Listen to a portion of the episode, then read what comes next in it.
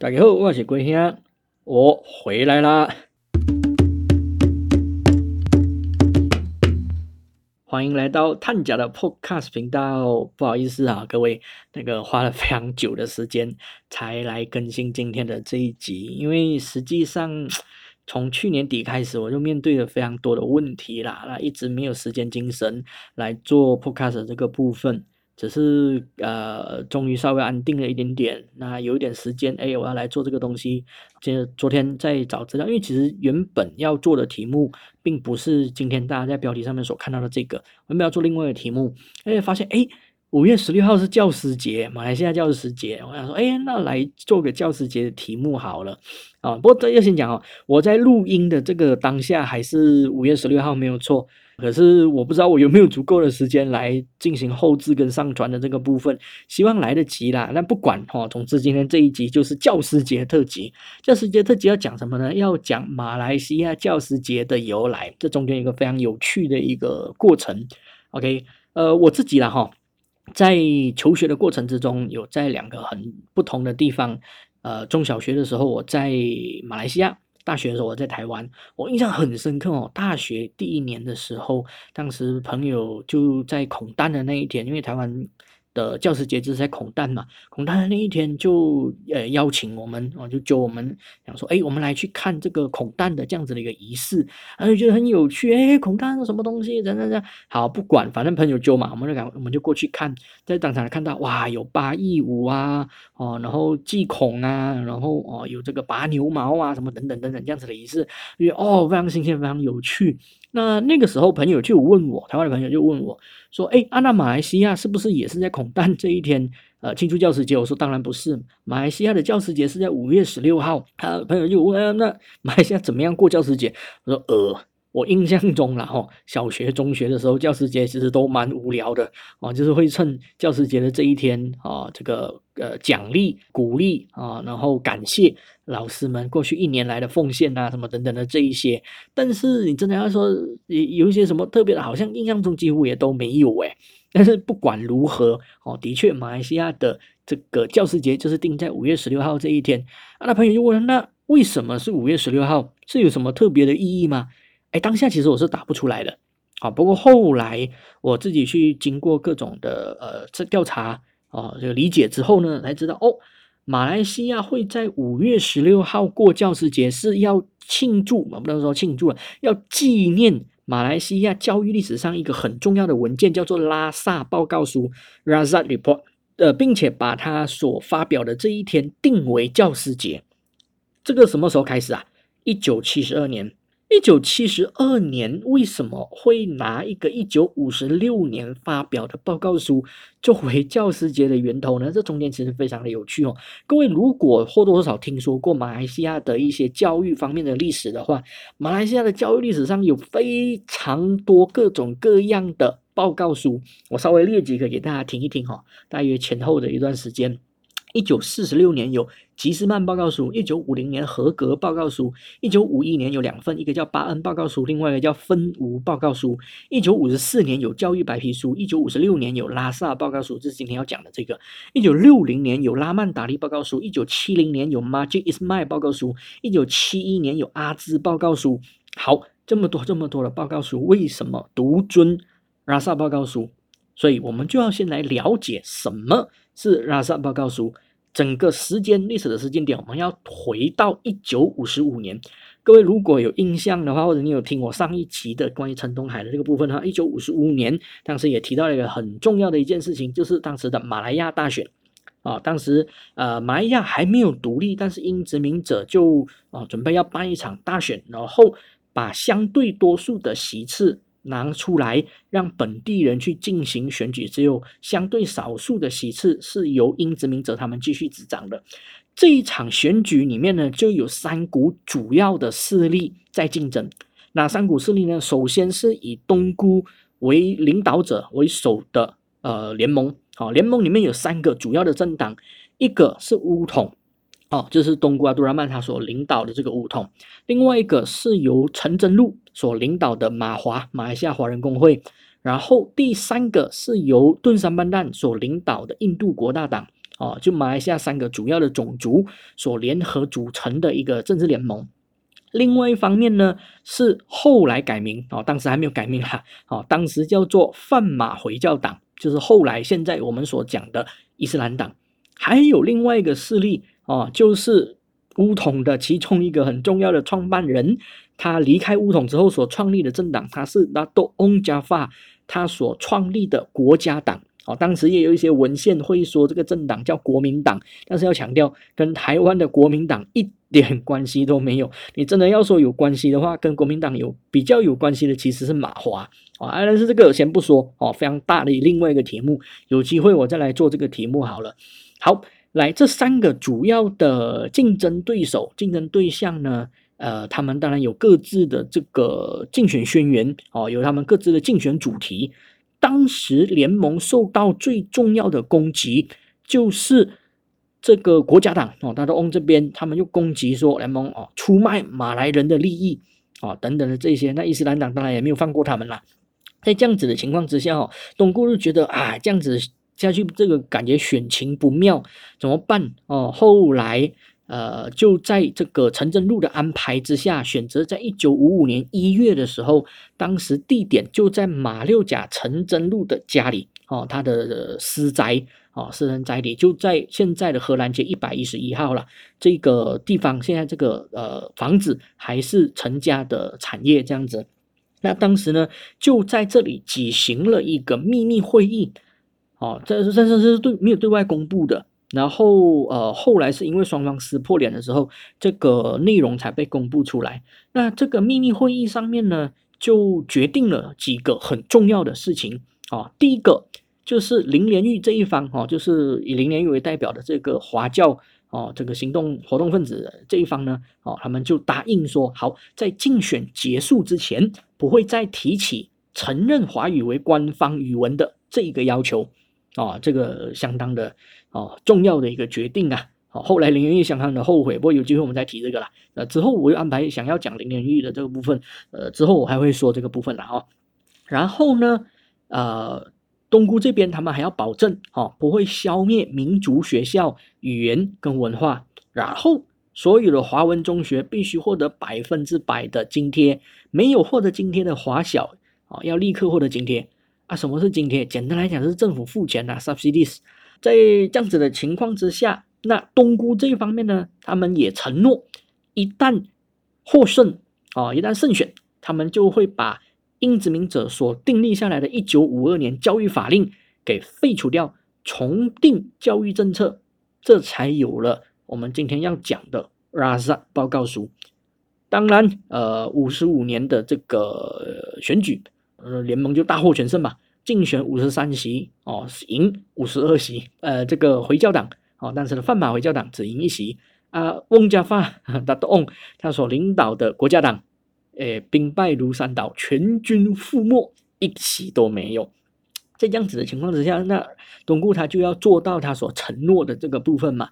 那问题就来了啊，如果把原有的教育法令给推翻的话啊，那要怎么做？那当然要想办法设立一个新的嘛，所以呢，就以敦拉萨为首设立了一个教育委员会，由这个教育委员会来去做调查，来去做呃这个填调哦等等的，所有这一些来决定说哦之后的教育法令大概要怎么样来定定哦内容大概是什么这样子。那拉萨报告书里面呢，我整理三个重点哦，首先第一个，当时的小学。OK，被分为以马来语为教学语言的国民小学和以华语、淡米尔语或英语为教学语言的国民型小学，多一个“型”字哈，但是没有提到中学要如何处理。OK，这个是不过后来有处理了哈，就是后来设立的那个教育法令有处理。那第二个，小六会考和教师资格考考试的时候所使用的语文。第三个哦，这个非常非常的重要。OK，也是后来很多这个华教人士的心头大恨，因为拉萨报告书里面第十二条就有提到了所谓的最后目标这样子的一个内容。OK，我直接用中文来跟大家讲哈，我们相信这个国家的教育政策的最后目标必须是把所有种族的儿童集中在一个以国语为主要教学语言的国家教育制度底下。不过，我们清楚的认识到，向此目标迈进的步伐必须按部就班，不能操之过急。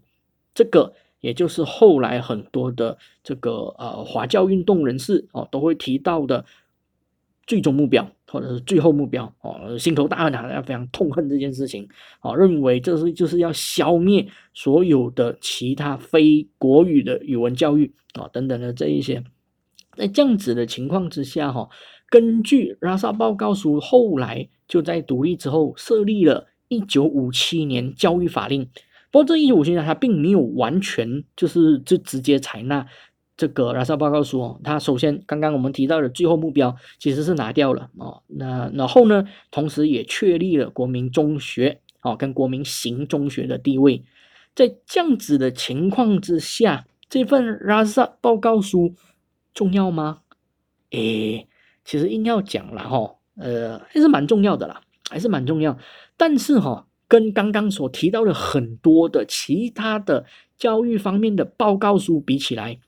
恐怕不是最有影响力的，它的象征意义其实比较大了。为什么？你要理解哈，马来亚立国的第一部教育法令啊的源头就是这一份拉萨报告书。虽然它的里面提到很多内容，其实后来都呃改掉了。哦，不过的确啦，至少的马来西亚今天的这个小学的基本制度，就是从这个时候开始设立下来的啊。那又。再这样子讲的话，那这份感觉有一点重要，但又不是非常重要的。拉萨报告书为什么成为教师节的源头啊？如果真的这么重要，那不是更应该要去庆祝一九五七年的教育法令吗？啊，为什么是拉萨报告书？接下来所要讲的这个部分哦，纯属个人猜测。OK，我完全为我的言论负责，但是我要先强调，没有任何的资料佐证，纯粹就是我个人猜测。首先，第一个。拉萨报告书，它确立了马来西亚执教教师资格。因为其实刚刚有提到嘛，马来西亚的老师的资格考试哦，要怎么考等等这一些，虽然后来没有完全使用啦，但是的确哦，他就在真正的提到了关于教师资格的这件事情。但是哈，真正把公务员，哎，不是呃，把教师纳为公务员，实际上是。一直到后来一九七一年的阿兹报告书才正式确立下来，OK，呃，所以这个部分它就跟老师这件事情稍微扯到了一点关系。第二个，我认为才是真正的重点，什么重点呢？他是拉萨写的。各位，我刚刚说过，马来西亚在哪一年在开始庆祝教师节？一九七十二年。一九七十二年的时候的首相是谁？敦拉萨。大家理解当时的整个历史背景哦。呃，东固执政了非常长的一段时间，一直到一九六十九年的时候发生五一三事件，东固的权力整个被架空。当时由拉扎所执掌的全国行动理事会才是真正的权力核心。七零年的时候，东固下台哦，再由这个拉扎来担任首相。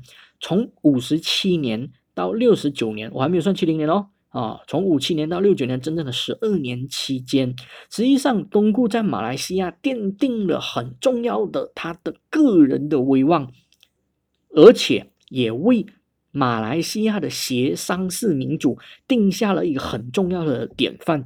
现在已经没有人在讲协商式民主了哈，因为。在六十九年东姑下台之后，协商式民主就随着东姑离开了马来西亚啊，没有东姑本来留在马来西亚，但协商式民主已经没有在了哦。那其实哈，呃，我后来就翻阅很多的资料的时候，提到协商式民主，几乎都一定会提到马来西亚。但很可惜，这样子的呃协商模式的呃，就随着五一三事件，随着东姑的下台哦，就终结掉了，非常的可惜哦。但不管如何。呃，你要想象一下啊，从五七年开始到六九年，实际上马来西亚就是东固，东固就是马来西亚。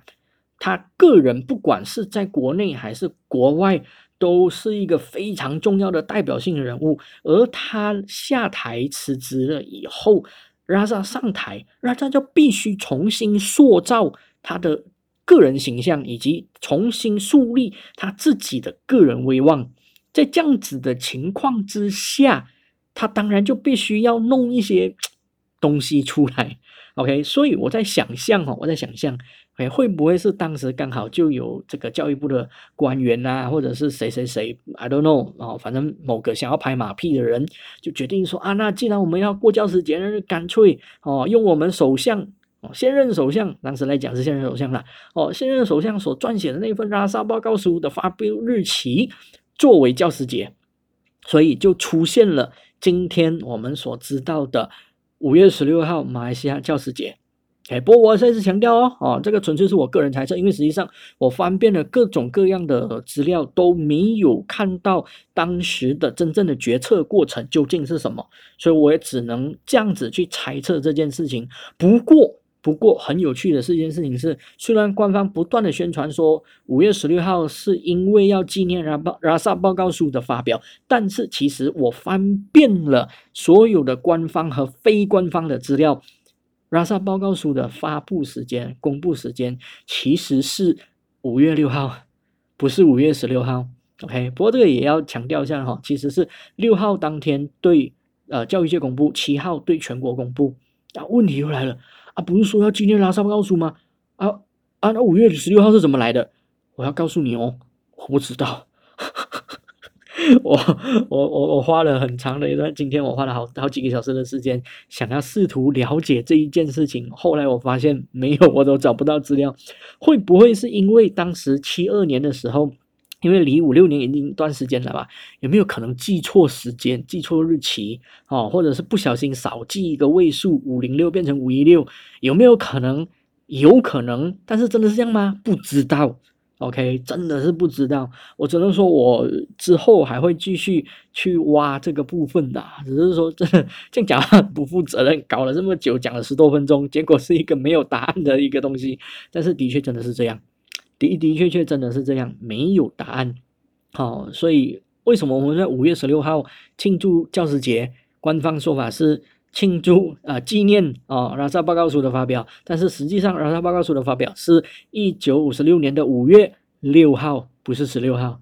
OK 啊，为什么到十六号？呃，不知道，呃，对不起。哈哈啊，这样讲真的非常不负责任，但是真的是没有办法的事情。好。诶，今天啊特别来录这一集，实际上其实啊，我是想要借这个管道来借这个机会。虽然我这个频道其实也没什么人在听，但是我真的要很感谢所有曾经教过我的老师们啊，因为我自己其实曾经也待过教育界，但是我先承认我是教育界的逃兵啊，因为我觉得我实在不适合这个行业，太辛苦了哦，太累了，太那个心力哦，整个被耗在这个学生身上，我真的没有办法。但是呢，的确，我有很多的同学朋友哦，在不管马来西亚还是在台湾，都在当老师。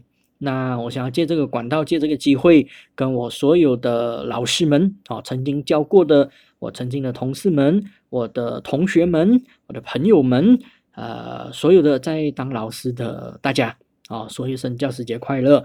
呃，大家辛苦了啊，尤其是这两年。呃，二零二零年跟二零二一年，因为这个疫情的关系，呃，这个执教的过程非常的辛苦啊，远端的这个教学啦，啊，网络的这个课程啊等等的这些，搞得大家都精疲力尽啊。那还是跟大家说一声教师节快乐，呃，老师们辛苦了，加油！好，今天的节目就到这边，感谢大家的收听，就这样，拜。